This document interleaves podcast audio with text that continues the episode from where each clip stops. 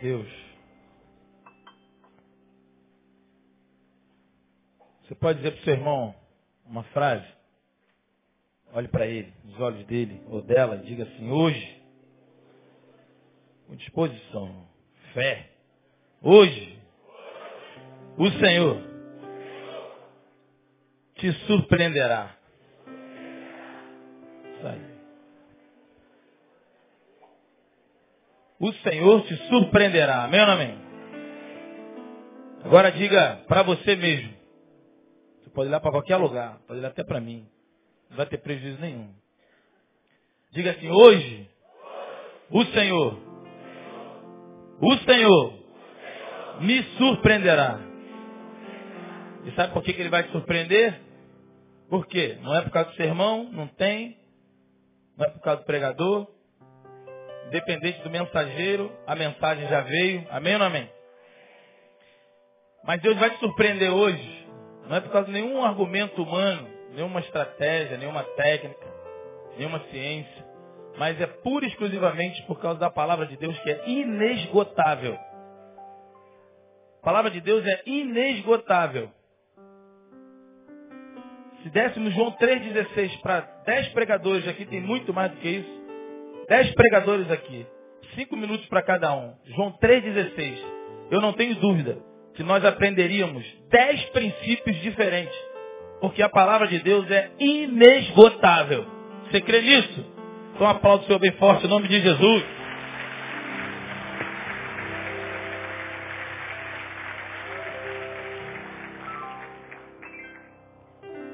Aleluia. Essa palavra, já falei algumas vezes aqui, mas Betânia a gente. Primeiro são duas igrejas, né? Aqui só cabe uma igreja. São, são dois, dois tabernáculos de membresia. Então a gente pode. É, eu me converti lendo o Evangelho de João em casa. Não havia ninguém na minha casa crente. Nunca tinha entrado numa igreja, nunca recebi um folheto, nunca tive nenhum tipo de contato com o Evangelho. É, comecei a fazer a primeira comunhão depois. Né? Igreja Católica, na Vossa Senhora da Conceição ali em Realengo. E botei muita palminha ali nos pés da, da Conceição. E quando me converti, minha mãe perguntou o padre lá, chamou ele no canto. Minha mãe era muito devota, católica.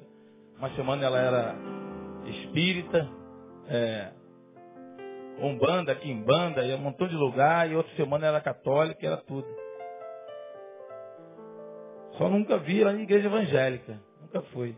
Também se naquela época fosse sem Jesus não adiantava nada, né? E eu, eu jogava futebol na época, jogava no América, havia uma propaganda do Silas no Globo Esporte, era jogador de futebol do São Paulo na época, hoje ele é treinador de futebol, falando sobre uma vitória, uma coroa incorruptível. Aí eu quis aquilo para minha vida, escrevi, veio o Evangelho de João junto com um livro chamado Força para Viver. Foi feito um milhão de cópias naquele ano uma parceria de atletas de Cristo com a imprensa bíblica brasileira.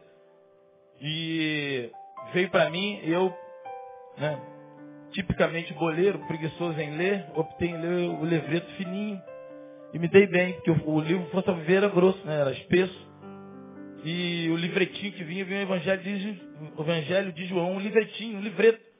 E eu falei, ah, esse negócio de vitória vai, vai vir para esse fininho aqui. Vou ler logo o fininho. Li o fininho, me dei bem. Era o Evangelho de João me converti em casa, na sala, no sofá da minha casa, lendo o Evangelho de João. Nunca entrei numa igreja evangélica, nunca recebi oração, nunca recebi nenhuma palavra, nada, nada, não resisto de presença, não é nenhum parente crente, nada. O registro que eu tenho de igreja é que eu tacava pedra na telhado da igreja, lá em Honório Gurgel, onde eu morava, para pegar pipa. Só isso. Então, essa palavra é inesgotável. Ela me alcançou em casa sem pastor, sem terno, sem gravata, sem, sem nada, sem tenda, sem templo, sem nada. E essa palavra me alcançou, transformou minha vida, mudou minha vida, me converti em casa, recebi a presença de Deus no sofá da minha casa, tremi, babei, pulei, rolei, escutando a rádio, uma, uma música já de, que me dava na época. Ganhei aquele, aquele facão, facão de Jesus, né? aquele, aquele Gideões, aquele cinza tinha vergonha de ler a Bíblia, andava com, com o Novo Testamento debaixo do, no, bolso, dava calote e lia o Novo Testamento. Dava calote, diria, chegava na Praça Seca, eu dava calote, descia por trás ali, estudava ali no Sobral Pinto, na Praça Seca. Até num dia em que eu aprendi aquele lance do. Se Jesus estivesse no seu lugar, o que, o que ele faria? Aí num dia dá um calote, eu já pronto, já naquele bote, já naquela época, quem é, da, quem é mais experiente sabe, o trocador ficava distante, coitado, fica distante da porta. Aí o trocador ficava, tinha um banco, tinha dois bancos entre o trocador e a porta. Tu lembra, né? Você que falou, lembra? Alguém falou, lembra daqui. Deu muito calote, então. Aí eu ficava ali e tal. A gente tinha dinheiro no bolso. Pai, meu pai, filho de militar, de nada, é rebelde sem causa. Aí chegou, chegou no ponto da Praça Seca, eu armei o bote. Quando eu ia dar o bote, veio uma, uma visão, uma, uma, uma imagem. Jesus com roupão de sandália, arregaçando o roupão e descendo. Brincadeira. Aí eu vi aquilo ali, eu falei assim, não, se Jesus estivesse aqui, ele ia dar calote, ele ia pagar. Ainda mais que tem dinheiro. Eu passei. Eu, eu, que eu me lembre, foi a primeira vez que eu paguei passagem. Naquele dia. Ali eu falei, rapaz, essa parada de ser crente é verdade mesmo esse negócio. Então por que eu estou falando tudo isso? Porque a palavra de Deus é inesgotável. Eu estou falando porque você veio aqui e Deus vai começar a trabalhar no teu coração nessa palavra. Amém ou amém? Vai mudar valores na tua vida, vai transformar. Deus vai te sacudir nessa noite com essa palavra. Não é a mensagem minha. Você vai ver que não é minha. Essa aqui é o tipo de palavra que é, já vem já pronta, a gente não tem nem muito que mexer. E é uma palavra que me surpreendeu ao ler. Então eu não fiz essa palavra, essa palavra eu li. Lendo um texto que é muito comum, que todos nós conhecemos, e que eu já vi várias vezes. Mas volta e meia, eu sempre aprendi isso, desde quando me converti. O pastor que me ensinou, de vez em quando a gente pede a Deus para me surpreender. Eu quero ler um texto, me surpreenda. Me mostra algo que eu não sei na tua palavra. Olha só. E Deus mostra. Aí, faça isso e vá nos textos mais lidos que você conhece. Vá tipo João 3,16. Desafie Deus. Vai para dentro da palavra e peça a Deus, Senhor, eu quero que o Senhor me ensine algo novo, que eu nunca ouvi ninguém falar, num texto bem simples. E vai e leia para você ver como é que Deus te mostra. Abra a tua Bíblia em Lucas capítulo 15. Parábola do filho pródigo.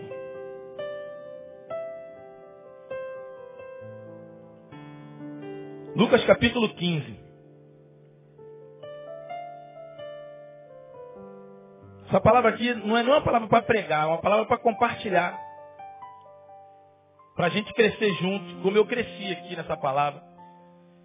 E essa palavra, é, Lucas capítulo 15, tem o título de A Necessidade de Ir.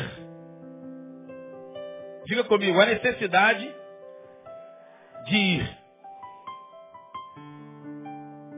Lucas capítulo 15. Você já abriu aí comigo? Sim ou não? Então, versículo 11. Essa de todas as palavras que eu preguei em Betânia é a, a mais importante.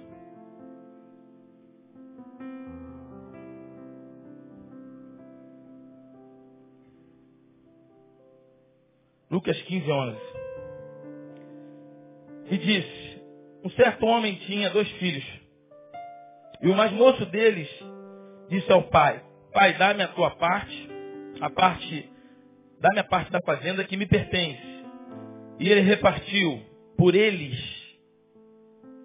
Diga, por eles.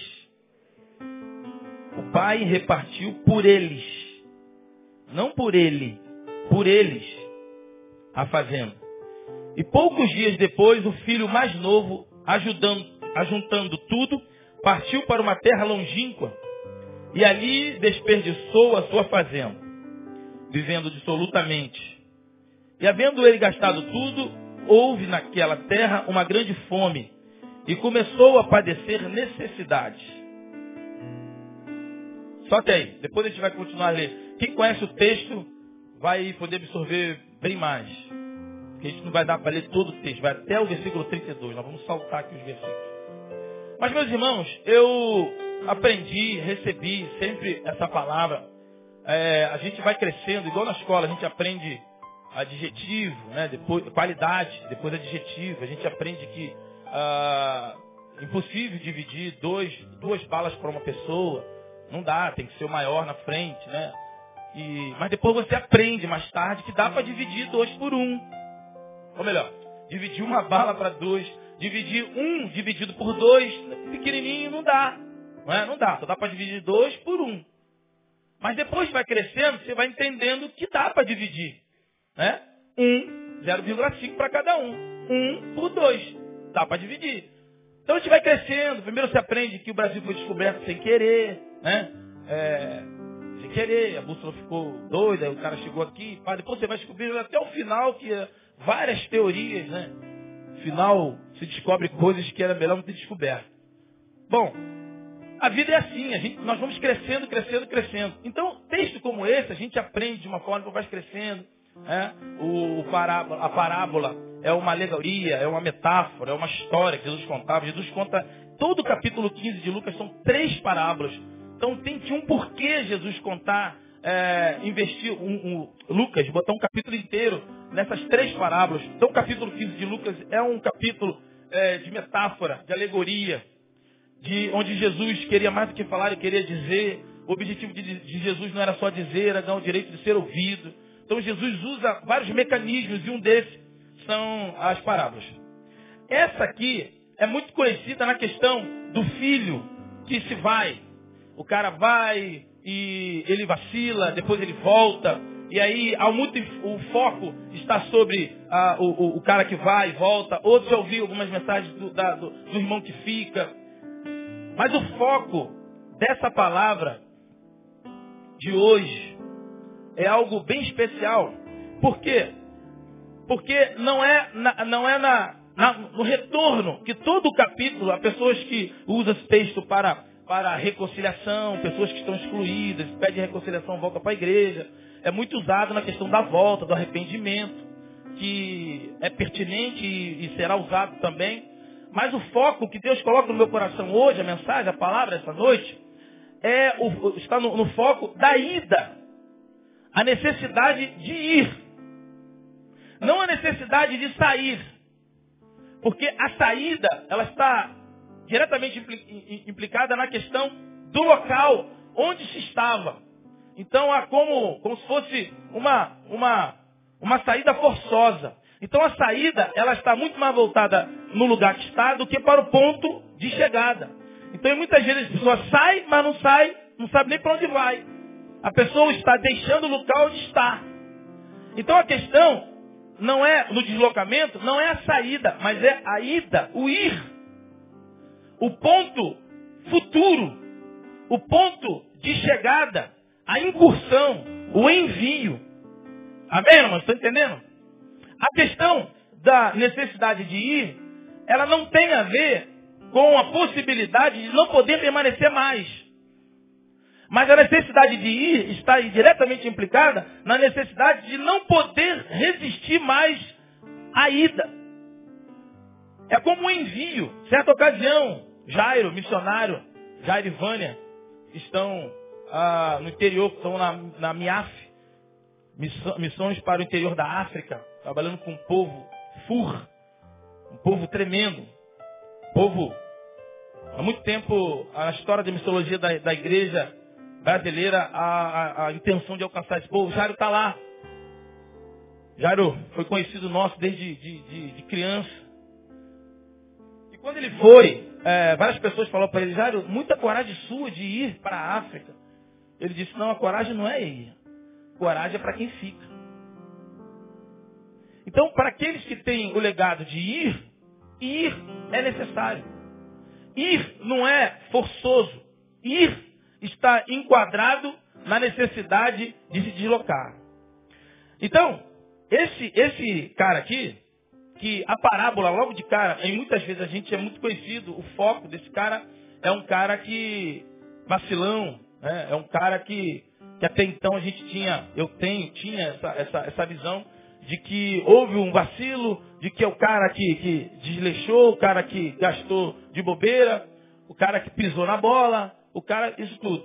E a gente, existe muitos textos na Bíblia em que nós aprendemos, eu tive é, participando de uma aula de, de pós-graduação do Novo Testamento, e o cara falou, o professor falou uma coisa interessante, existem alguns textos que nós já herdamos uma cultura é, definida do texto. E aí já era. E para você sair disso, primeiro tem aquela coisa de que você vai mudar. Você vai. É, mas todos, o, o fera dos feras falaram isso. E aí você tem esse risco de você ficar. Você é pequeno, quem é você? Os PHDs de todas as histórias, de toda a história, nunca falou isso. Por que, que você vai falar isso? A necessidade de ir. Então a necessidade de uma vez revelada e vista, a necessidade de compartilhar. E aqui, ah, o, esse cara que teve a visão, o filho que foi, ele é estigmatizado com o vacilão, com o que quebrou, com o que é, é, desandou. Mas o tema da parábola é filho pródigo. Não é isso? Filho pródigo, é ou não é? E o, filho, o tema do, da parábola filho pródigo faz menção, está relacionado ao filho que foi ou ao filho que ficou? Hã? Que foi? Então prodígio é negativo ou positivo? Positivo. Então já há uma contradição nisso aí. Embora todo, toda vez que você vê a sessão de um texto, porque a Bíblia não foi escrita em capítulos e versículos, ok? A Bíblia foi escrita inteira. No Novo Testamento grego, por exemplo, não tem capítulos e versículos. Isso veio depois, para facilitar a nossa identificação. Agora você tem que tomar um cuidado maior ainda com, com esses títulos que vem escrito no, no, no, em cima do texto. Porque isso não tem nada a ver com o texto original. Isso muda de quando em vez. Por exemplo, segundo o cabeçalho que está em cima do texto, segundo Reis capítulo 2, que fala sobre a subida, a ascensão de, de Elias. Tem até Corim que diz, né? Numa carruagem irei subir, numa carruagem irei subir. Né? Elias subiu numa carruagem, perguntinha, quem subiu numa carruagem de fogo? Elias ou Eliseu? Aí o cara fala, Elias. Não foi nem Elias nem Eliseu. O, te, o, o título está lá, na sua Bíblia, e muitas Bíblias está escrito. Elias sobe numa carruagem, sobe ao céu numa carruagem, não é isso? Mas não, a Bíblia não diz isso. A Bíblia diz que a carruagem veio, separou os dois, e o texto é muito claro. Elias subiu ao céu, em quê? Redemoinho. Bom, então, esse, esse título aqui é, foi uma boa intenção do cara que colocou. Se ele teve essa boa intenção, e o cara que se debruçou para fazer isso, essa parábola é conhecidíssima, eu nunca vi outro título sobre essa parábola, é filho pródigo. Então, se é pródigo, vamos ver os prodígios desse cara. Vamos tentar permitir, vamos nos desnudar da visão antiga e deixar de uma forma progressiva Deus falar algo novo através desse texto. Amém ou não amém? Então, aí diz aqui o texto, no versículo 12, logo de cara, que ele pediu a parte dele. Então, não há nenhum problema o filho aqui pedir a parte dele. Contrário do que muitos pensam, ele tinha direito sim. Mas o, o convencional era esperar o pai morrer para ele pegar e poder partir. Por que, que ele não esperou? Por que, que ele pediu antes? No versículo, diz na, na, na, sequência, em que ele foi, ele perde a parte dele, passa um tempo e ele vai. Ele vai para uma terra longínqua, não é isso? Ele vai para uma terra distante. E quando ele chega lá, há uma grande fome. A Bíblia só diz uma coisa, que aí é o que, que que descredibiliza tudo, toda a sua, a sua aventura, a sua, a sua estada, a sua corrida, que é o que abre um grande ponto de interrogação para grande brecha e que vem construir essa, essa mancha, essa, essa, esse estigma nesse cara. Diz a Bíblia no versículo 13: E poucos dias depois o filho mais novo ajuntou tudo partiu para uma terra longínqua, uma terra distante. Ele não ficou próximo na fazenda do pai, ele foi para distante. O objetivo dele não era só uma concorrência, o objetivo dele não era só uma, uma emancipação. Versículo 13: E ali desperdiçou toda a sua fazenda, vivendo dissolutamente. Aí eu te pergunto, o que é viver dissolutamente? viver dissolutamente. Vai de é, gastar com boate, cocaína, crack, a má administração. Ou melhor, vai, vai de má, má administração, erro, porque talvez não teve essa experiência lá com o pai, e esse é um dos argumentos para que ele teve no seu coração de ir. Ele, por não ter experiência, ele pode ter gastado tudo desperdiçosamente. Ou até com mulheres, com bebida, com noite, com pagode, com cerveja. Ímpio, né? Porque na, na igreja, quase tudo você pode fazer. Pagode, então, é uma beleza. Quando a mulher é tua, pagode, mulher e bebida, pagode, tua esposa e Coca-Cola, ou suco no meu caso, é a melhor coisa que tem. Se tiver futebol então, aí é céu. Pagode, mulher, bebida e futebol. Pô, é beleza. Sábado retrasado, tive lá em Morro Agudo. Montão de conversões para Jesus lá. Morro Agudo, Nova Iguaçu. Então, esse cara, ele foi, a necessidade no coração dele de ir. Ele vai para uma terra distante. A Bíblia diz que ele gasta tudo absolutamente. Então o que é gastar absolutamente? Agora, por que, que esse cara tem o um filme queimado? Porque o irmão dele falou que ele gastou com meretriz. Uma vez eu compartilhando isso aqui com, um pastor, meu irmão, mas ele gastou com meretriz. Quem foi que disse isso? O irmão dele que disse isso. Não é o texto que discorre. A Bíblia diz que ele gastou absolutamente. O irmão dele, versículo 30, ele está na carne, Vindo, porém, este teu filho, que desperdiçou a tua fazenda com as meretrizes, mataste-lhe o bezerro cevado. Então, quem diz que gastou com meretriz, não é o texto. Quem diz que gastou com a meretriz, com as meretrizes, foi o filho, o, o irmão, que ficou, que não estava sabendo de nada.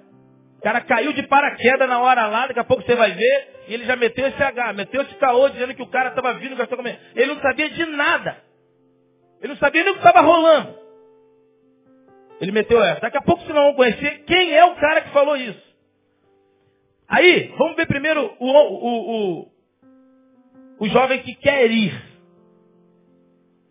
Versículo 14 diz que ele quebrou, havendo gastado tudo, houve naquela uma grande, é, uma grande fome, começou a aparecer necessidade. Versículo 15. E foi, chegou-se a um dos cidadãos daquela terra, o qual o mandou para os seus campos apacentar porcos.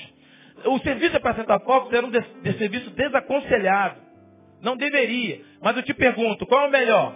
Ele trabalhar arrumando porcos, humilhação, ou ele roubar? Ou ele mendigar? Ele não mendiga. Ele não rouba. Ele vai trabalhar. Então olha a construção da cabeça desse cara. Ele foi, ele errou, ele vacilou? Vacilou. Mas o que ele vacilou? Não está claro no texto. Quem diz que ele gastou com as meretrizes, que queimou o filme dele para todo mundo, para a gente até hoje, é o irmão dele que diz isso. A Bíblia diz que ele gastou absolutamente. Absolutamente, você já viu que pode ser isso sim, mas pode ser má administração. Também. E aí ele volta, e ele, ele quebra, mas ele não rouba e nem ele vai mendigar. Ele resolve trabalhar. Ele tenta recuperar, ele tenta refazer a sua situação trabalhando. Ele vai e procura trabalho. Ele não volta chorando, pedindo esmola, ou vai mendigar, ou vai roubar. Não, ele volta, é o melhor, ele vai trabalhar. Em trabalhando, ele rala, ele, ele sujeita, submete, até um serviço não era aconselhado para judeu, trabalhar com porcos, era uma humilhação total, mas ele entende, existe coisas na nossa vida que é melhor a gente se humilhar. É melhor do que ficar em casa sem receber nada, do que ir para a rua vender. É, pô, mas eu tenho mestrado, não sei de quê. Mas tá ruim de arrumar um trabalho de mestrado, irmão. Agora, se tu comprar 24, comprar caixinha de Guaraná Natural no Mercadão, 9 reais, 10 reais, e vender 24 a um real, tu vai ganhar 14 reais. Se você vender três caixas, vai ganhar muito mais. Ah, mas é, ah, mas é arrumar porcos. É, mas aí você que vai optar. Tem gente que prefere ficar em casa recebendo dos outros do que trabalhar numa função de humilhação.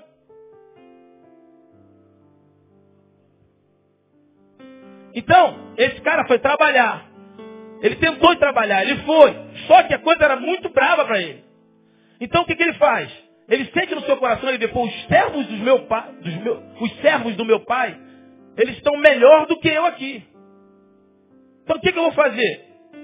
Vou voltar, vou dizer para meu pai, pai, quebrei, vacilei, dei mole, pisei na bola.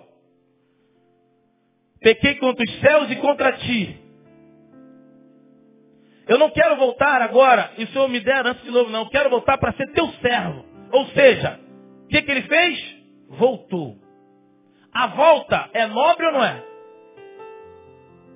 A volta humilhante, como ele propôs. Ele propôs no coração dele. Versículo 18. Levantar-me-ei, irei ter com meu pai, e dir-lhe-ei, pai, pequei contra o céu. A consciência que ele tem e perante ti. Já não sou digno de ser chamado teu filho. Faze-me com um dos teus trabalhadores. Agora deixa eu te falar uma coisa. Pequei contra os céus. Aí você logo vai dizer assim. Tá vendo aí, ó? Ele pegou, ele chapou. Ele bebeu, fumou, ele fez tudo. Ele fez tudo. Meteu o pé na jaca. Só que o contexto aqui não é o contexto de igreja religiosa que a gente tem, não. Porque ele lá, como fazendeiro, ele filho do, do, do chefão, ele poderia meter o chapéuzão dele de boiadeiro, meter a coisa, meter o cintão e ir pro rodeio. Cheio do dinheiro, filho de fazendeiro, pegava a, a, a D20 dele, acho que é D20, a cabine dupla e embora. Tirava a onda que ele poderia tirar na cidade, gastar o dinheiro, sair com qualquer mulher que ele quisesse. Precisa ir lá para longe para sair com meninas? Hein, irmão? Sim ou não? Não. Não precisava ir lá para as conchinchinas de La Paloma, como dizia minha avó, terras longínquas, para fazer besteira. Que besteira? Sair com meninas, tal, beber.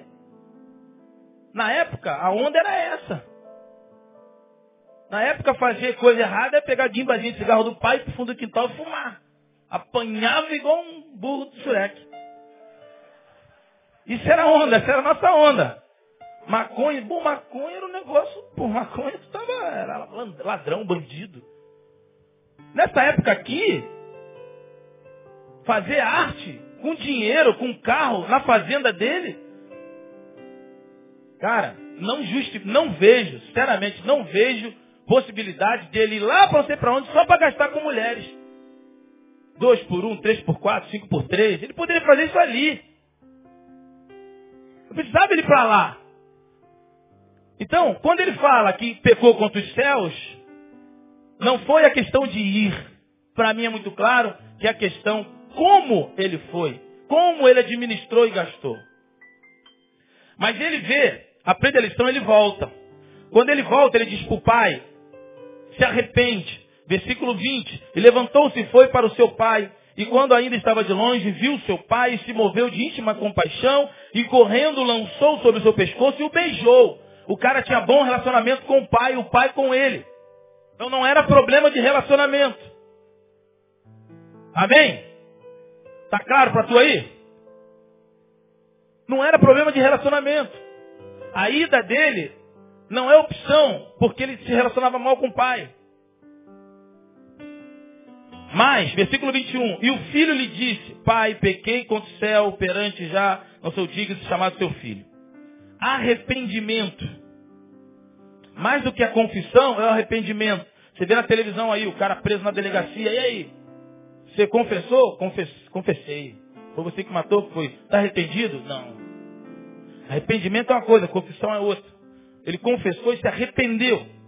Versículo 22. Mas o pai lhe disse aos seus servos, Trazei depressa o melhor roupa, versículo 22, vestiu-lhe porque é, põe nele um anel na mão e sandálias nos pés.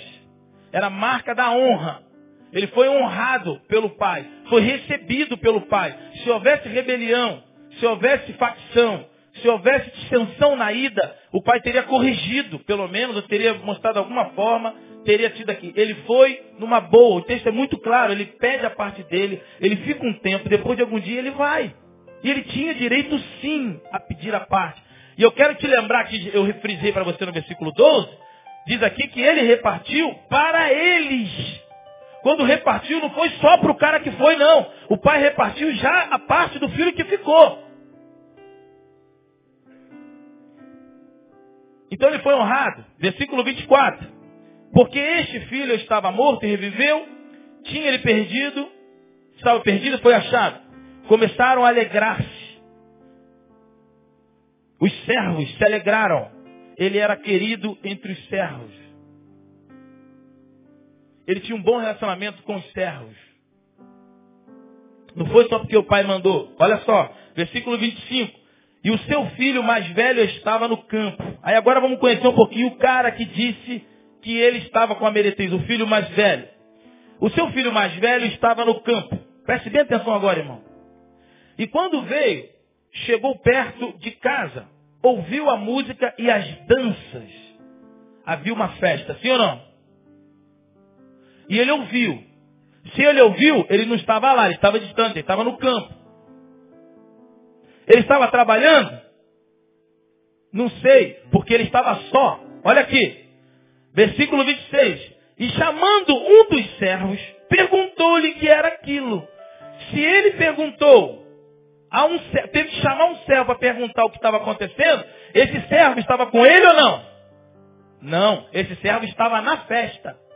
Ele chega sem saber o que está acontecendo e pergunta, o que está acontecendo? Olha, o teu irmão, cara. Olha o que o servo diz. Versículo 27. Ele disse, veio teu irmão. Teu irmão, tá vendo aí? Teu irmão. Versículo 27. E teu pai matou o bezerro cerrado porque o recebeu são e salvo. O servo falou isso rindo. Teu irmão chegou. Ele chegou tão e salvo. O teu irmão. O cara foi ficando, ó, amarrando, amarrando a cara, amarrando a cara. E o teu pai matou o bezerro cerrado. O bezerro estava sendo esperado, engordado. Sei lá se era para o Natal, fim do ano, para pelada de fim de ano, não sei. Confraternização da família. Estava sendo cevado. Bezerro cevado e guardado e agora matou. Está matando e está sendo a festa. Está rolando a festa lá maneira. Versículo 27.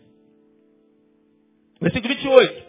Mas ele, agora vários detalhes agora, versículo 28. E ele se indignou. O cara, o irmão que ficou, ele ficou indignado. Ficou indignado porque o irmão voltou.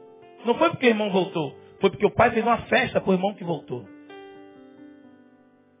Aí vendo o coração desse cara. E não queria entrar. Versículo 28. Ele não queria entrar, ele se negou a entrar porque o pai estava fazendo a festa. E saindo o pai, estava com ele, quer dizer, brigava com o pai. Versículo 29. Mas respondendo ele, disse ao pai, eis que te sirvo há tantos anos. Olha o legalismo. Sem nunca, palavra nunca é uma palavra muito pesada, sem nunca transgredir o teu mandamento. Ele mesmo joga confete nele mesmo. Ele mesmo sentencia e dá aprovação a ele nunca transgredi o teu mandamento, nunca me deste um cabrito para me alegrar a diferença. Não com os teus servos. Ele não pede um cabrito para alegrar com os servos, com a galera que trabalhava com ele, que ajudava, que metia a mão na enxada com ele. Os servos que tratavam ele, que honravam, que ajudavam ele a trabalhar. Mas ele não queria um cabrito que é menor do que um, um, um, um carneiro levado, ou seja, não me deu nada, não me deu nem um franguinho assado.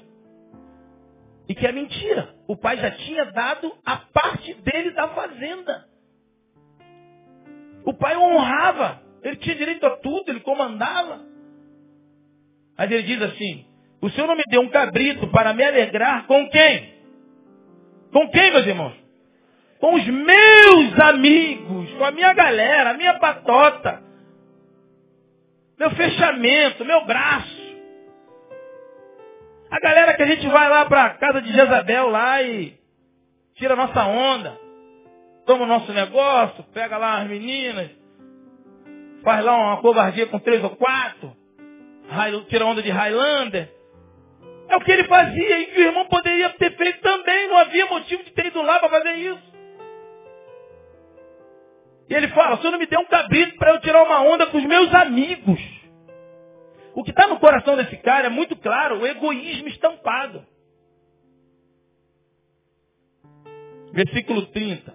Vindo, porém, aí olha o que ele diz para o pai. Vindo, porém, este teu filho, ele não chama o cara de irmão. Vindo teu filho, que te desprezou, olha aí. É, já, se botar a mão ele cair, irmão. Se botasse a mão nele ali, aquele, acho que é fogo no pé, né? Bota a mão que cai. A gente nem sabe o que eu falei, né? Versículo 30. Vindo, porém, este teu filho, que te desprezou, a tua fazenda, com as meretrizes, olha aí. O cara chega de paraquedas, ele tem um revelamento, uma visagem, e que ele sai entregando a todo direito o pai. Ele sai sentenciando, sai torrando o irmão, queimando o irmão. Ele está incomodado, está insatisfeito, porque o irmão voltou e teve festa, o irmão tinha que voltar, tinha sido punido de joelho no chão, tinha que ter botado uma camisa dele, estou sendo disciplinado, meter ele no banco da disciplina. Igual muitas igrejas fazem, muitas não. Algumas. Estou, camisa, estou em disciplina, mete no banco, no banco dos disciplinados. Tinha que ter feito isso com esse cara. Porque eu te sirvo há muito tempo. Vai poder ter perguntado, desde quando você me serve? Ah, eu te sirvo aí. E quanto tempo eu te servi? Às vezes eu meto essa para meus dois lá. Cara, tu era um pinguinho de gente, eu acordei de madrugada. Meti muita boca no teu nariz para tirar catarro do teu nariz. Não ter a morrer. Aquela bombinha fazia, tu quase morria com a bombinha. Então era melhor.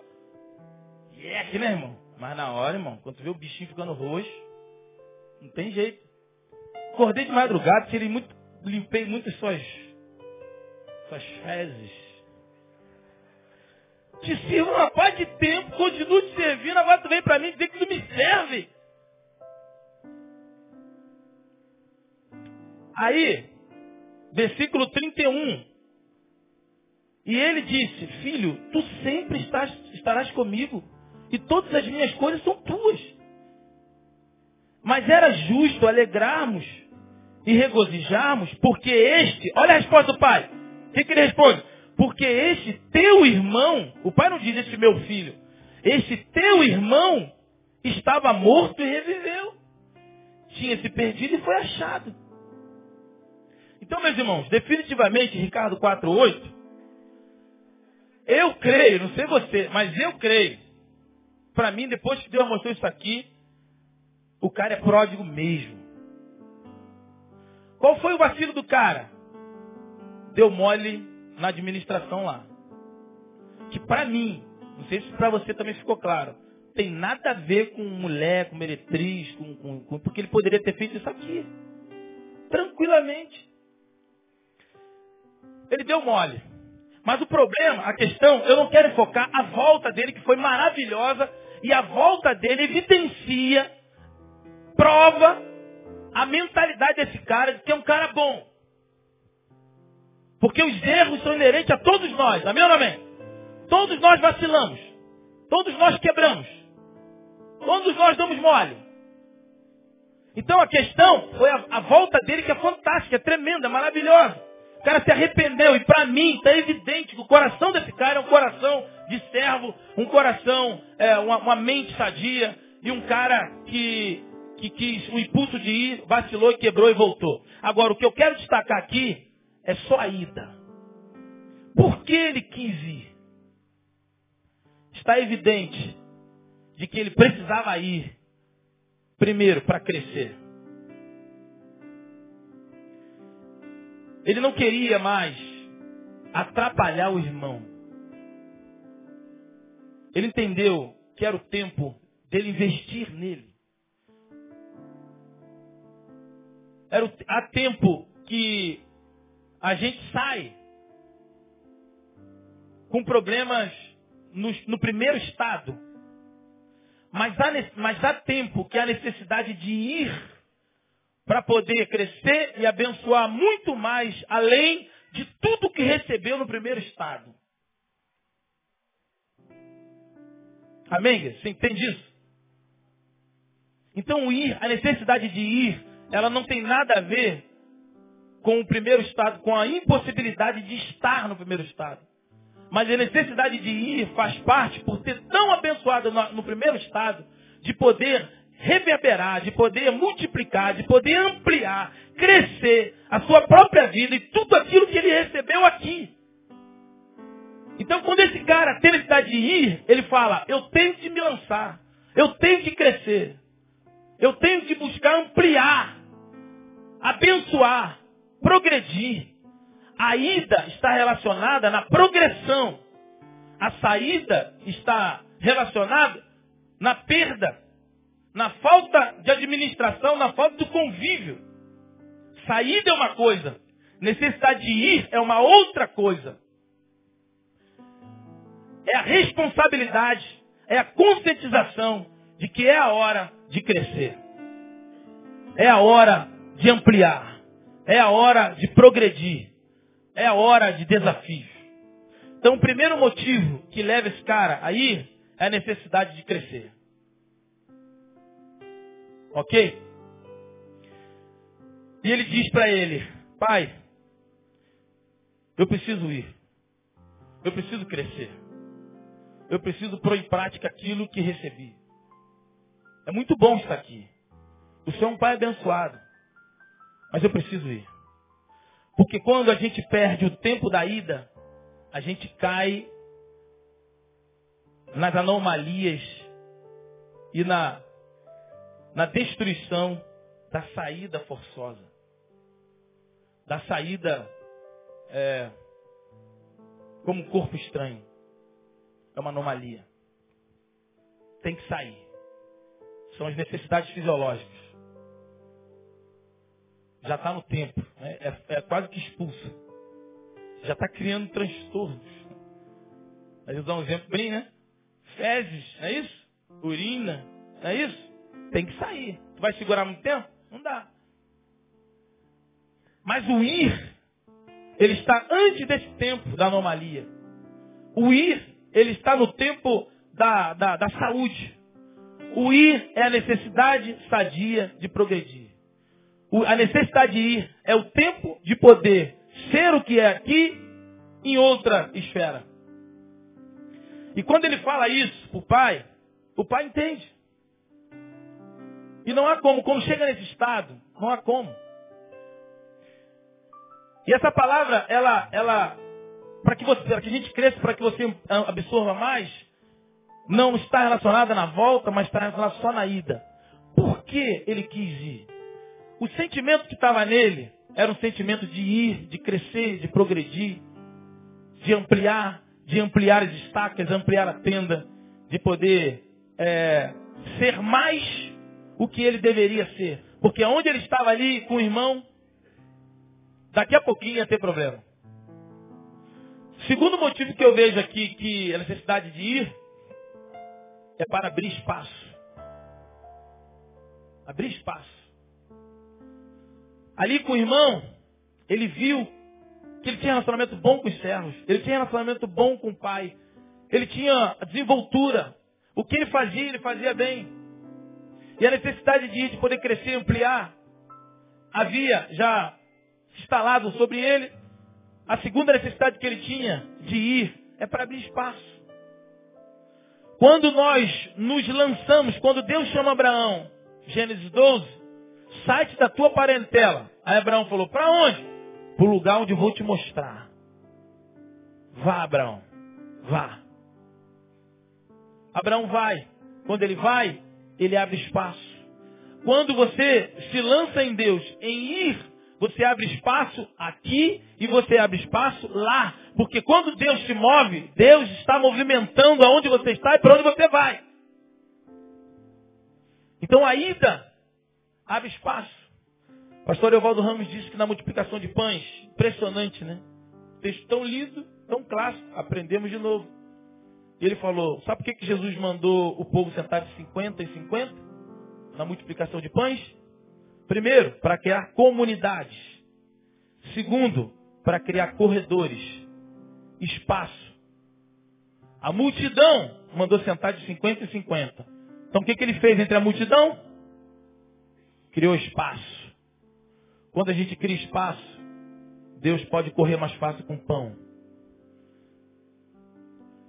Quando você vai, quando você tem intenção de ir, se lança em ir, Deus cria espaço. Porque a obra não é tua, a obra é de Deus. E Deus precisa movimentar pessoas, tanto lá quanto aqui no estado onde você está. Quando Deus te leva, espaços são criados. Deus cria espaço para o pão passar, para o pão transcorrer, fluir no meio do povo. Amém, igreja? Então diga para o seu irmão, meu irmão, considere a necessidade de ir.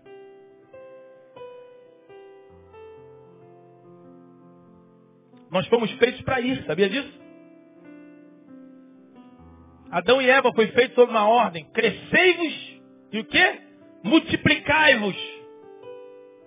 Lá estava Jesus no Monte da Transfiguração, Elias e Moisés e o Pedrão. Porque é muito bom, cara. Ali imagino que estava rolando uma unção tremenda. Aí Pedrão falou, vamos fazer mais uma tenda para ti, vamos ficar aqui, vamos dar uma segurada aqui. Tá muito bom. Mas o maior que eu tenho para ti não é aqui, Pedro. Eu preciso criar espaço. Quando você se lança em ir, Deus cria espaço. Espaço no teu deslocamento, no nosso deslocamento, na tua ida, Deus vai criando espaço. Por onde você está passando e para onde você vai. Porque para onde você vai, Deus está abrindo espaço. Amém ou não amém? Deus está abrindo espaço. Deus está movendo. Porque essa obra não é tua, essa obra é de Deus. Então tudo que você esteja fazendo na tua faculdade, na tua casa, na tua família, no teu trabalho, nós temos que ter o sentimento, a disponibilidade, a coragem de ir. Porque se lançar em Deus para ir, é preciso coragem. É preciso confiar em Deus. A necessidade de ir, você está dizendo, eu confio na obra de Deus. Eu confio no Senhor. Terceiro e último. Ir, a necessidade de crescer, a necessidade de Deus abrir espaço. E a necessidade de descobrir novos limites.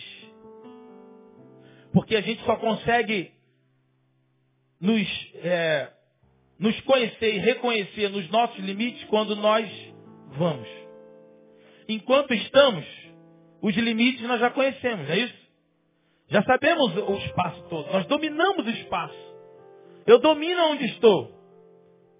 Todos os ângulos de visibilidade eu já domino, eu sei.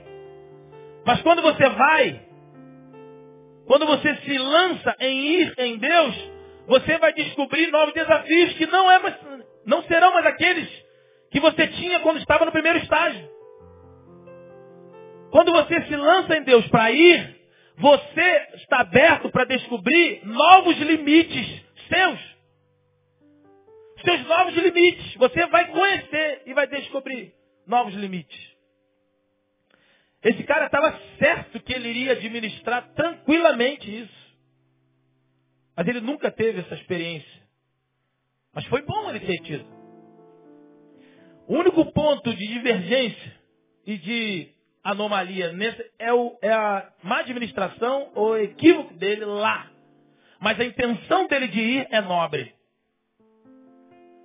A intenção dele em ir é legal. E é benéfica. Principalmente da forma em que ele trabalhou.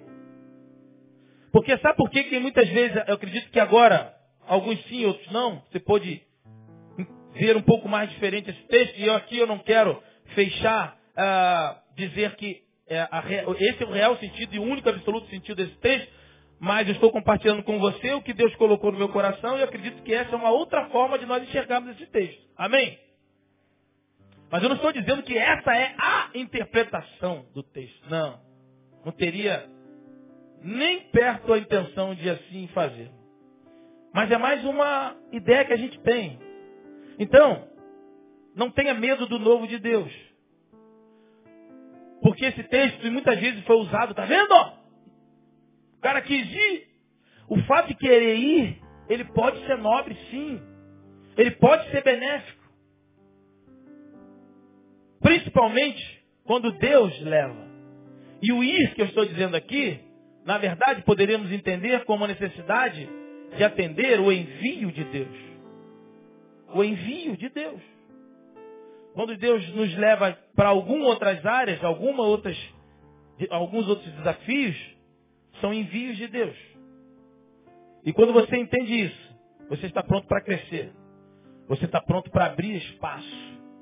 Porque o contrário de ir é querer a administração no que você tem. E quando você retém o ir de Deus, você está retendo o espaço que Deus quer abrir aqui. Então o perigo, o medo de não ir, é o perigo de você estagnar onde você está, você se mata e mata quem precisa crescer aqui. Porque não tem espaço. O espaço não acontece. Quando esse cara foi, ele cria espaço onde ele fica. Se o irmão mais velho aproveitou, não, o problema é dele. Aqui a questão não é a literalidade do texto, mas é a tese da ida do crescimento, do espaço e de novos limites. Quando Deus te leva, Ele quer que você cresça. Quando Deus te leva, permite ir, cria espaço. Quando você se permite ir, você descobre novos limites. E você se redescobre. Você é refeito por Deus. Como Elias, que foi depois do Monte Carmelo, ele encontrou um novo limite. Ele bateu de frente com um novo Elias, que ele não conhecia. Porque se você não sabe, não foi Deus que pediu o embate com os profetas de Baal e Azera, 850 homens que serviam a deuses estranhos. 400 de um e 450 de outro. Baal e Azera. Quando Elias bate de frente com esses caras no Monte Carmelo, foi Deus que pediu, não. Não foi Deus que pediu. Elias que tomou a decisão de marcar essa, esse encontro, esse embate. Deus bancou Elias. Porque Elias confiava em Deus. Deus bancou. Mas Deus não pediu isso não. Então Elias foi e descobriu um novo limite. Ele descobriu que ele era o grande Elias, que orava o fogo descia. E depois que a adrenalina foi embora? E depois que Deus deu dois tapas nas costas dele, ele falou, ó, oh, meu filho, te banquei essa, hein? Te banquei. Mas eu não pedi nada não. Aí matou os profetas, foi todo mundo embora, apagaram as luzes, foram para casa. E aí? Ele ficou no ponto de ônibus sozinho. Bora para casa. Aí ele descobriu um outro Elias. Ele vai ao fundo do poço. Sabe quando ele vai? Para dentro de uma caverna. Aí ele encontrou-se com Deus aonde? Na, na, no Monte Carmelo. Aí ele entra em crise, foge, que ele chega ao fim, ele chega no topo dele mesmo, ele cresceu o máximo dele, ele foi o máximo dele, ele teve uma experiência fantástica que Deus não pediu, mas Deus bancou. Ele vai ao topo dele, ao máximo dele, a experiência máxima. Ele ora, o fogo cai. Show pirotécnico. Solta fogo de artifício. Todo mundo se ajoelha diante dele. Ele diz que é o Deus de Israel. Ele mata os profetas. Ele vai embora, luz se apaga, ele vai para casa, bota a cabeça no travesseiro. Ele cai em crise. Elias chega ao topo da experiência com Deus, o máximo dele. Chegou ao máximo. Todos nós, quando chegamos ao máximo, ao fim dos nossos limites, o que, que Deus nos faz? Nos leva a conhecer outros limites. E é isso que você precisa. Quando Elias se lançou, quando você vai, você conhece novos limites. E aí, Elias conheceu Deus lá no Monte Carmelo. Depois Elias conheceu Deus, sabe aonde? dentro da caverna. Aleluia! Dentro da caverna, eu tenho certeza que Elias surpreendeu. o senhor está aqui comigo? Porque Elias, Deus diz, o que fazes aqui, Elias, no texto. Não o que fazes aí, Elias. Não é conotação transcendente, distância. É o que fazes aqui, Elias. A palavra hebraica é pô. Já falava hebraico muito tempo não sabia, né? A palavra hebraica é pô. O que fazes aqui, Elias? Isso é emanência, Deus conosco. Então Elias redescobre Deus dentro da caverna. Ué, eu pensei que se eu fosse aquele Deus lá do fogo, daquilo. Eu falei, agora, como é que vai ser? Ele correu para a caverna e Deus estava lá na caverna esperando ele. Quando você vai, Deus refaz limites na tua vida. Deus te mostra novos limites, novas fronteiras que você não conhece. Você só vai conhecer quando você for. Se for além desses teus sentimentos. Quando você vai além da tua, da tua relação devocional. Quando você vai além da tua relação de intimidade com teu esposo, com a tua esposa. Quando você vai além com a relação com teu filho. Você nunca sentou. Você nunca arregaçou o pênis dele quando ele era pequenininho. Ou precisa fazer isso, você não faz. Senta com ele. Fala para ele o que é sexo. Conversa com ele o que, é, o que são os problemas da vida. Você já pregou para o teu filho? Quem tem filho pequeno? Eu não vou deixar um pregador esse privilégio para ele, irmão. Todo ano a gente faz apelo para eles. Conversa com eles, fala sobre Jesus. Você quer aceitar Jesus? Eu já aceitei, pai. Já aceitou, você sabe que eu vou para o céu. Conversa com ele. Você tem que romper os limites. Você tem que ir, se lançar profissionalmente. Ah, eu nunca vou chegar lá em Pedro porque eu sei que. Vai, se lança em Deus. Você precisa ir, você não pode ficar acomodado. Você não pode aceitar o acômodo que está muito bem, está quentinho. Você não pode aceitar isso na sua vida. Você não foi feito só para isso que você está. O que Deus tem para você não é só para você esquentar um banco de Betânia. É por isso que Deus não bota banco aqui cochoado, porque senão vai ter mais balaio para ficar sentado. Mas você tem que ir, você pode ir, você pode alcançar muitas pessoas que estão na tua rua, na tua escola, na tua faculdade. Deus quer que você vá. Deus quer que você vá além com seu filho, passeando com ele, comendo pizza. Eu não tenho dinheiro. Ah, meu irmão, escolhe uma conta, traz uma conta e vai comer pizza.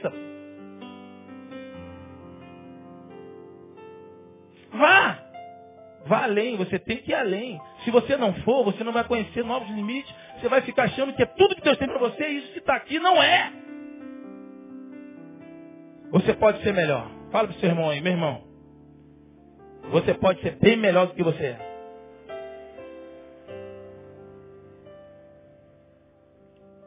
Então diga assim, se você quiser. Diga assim, eu preciso ir. Vamos adorar o Senhor com essa canção? É, sai de tua tenda, né? Eu ia quebrar vocês, ia pedir, eu iria pedir, é, leva-me além, mas não vou fazer isso não. Vou pedir mesmo. ah, vocês não são fracos não, viu aí? Ó? Eu sei disso. Vamos adorar o Senhor, queridos. Vamos ficar de pé. Aleluia.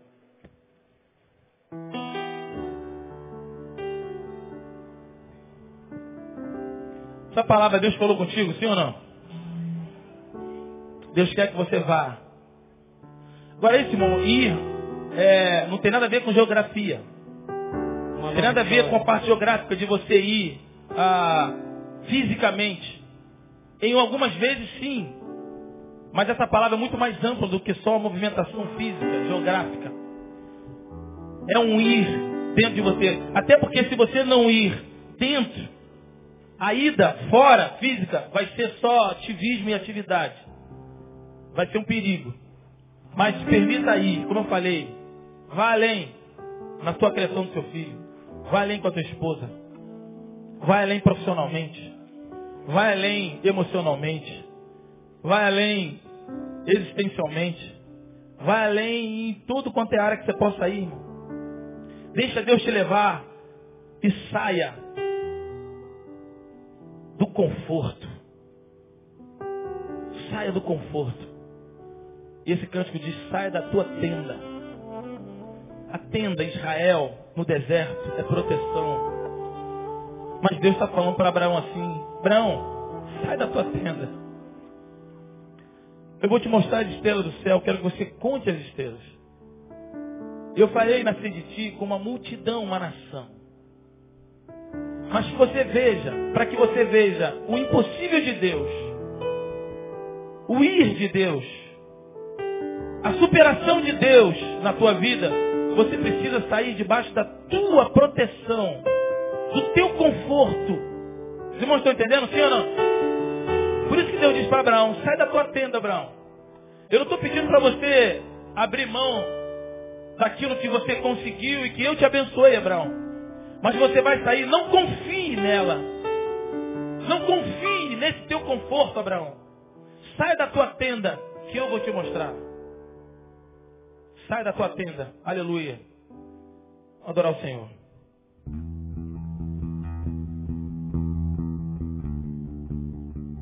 Durante esse canto, se Deus falou contigo de alguma forma, se você quiser colocar diante de Deus, você vai aqui, pode vir à frente orar, nós vamos orar depois no final. Aleluia.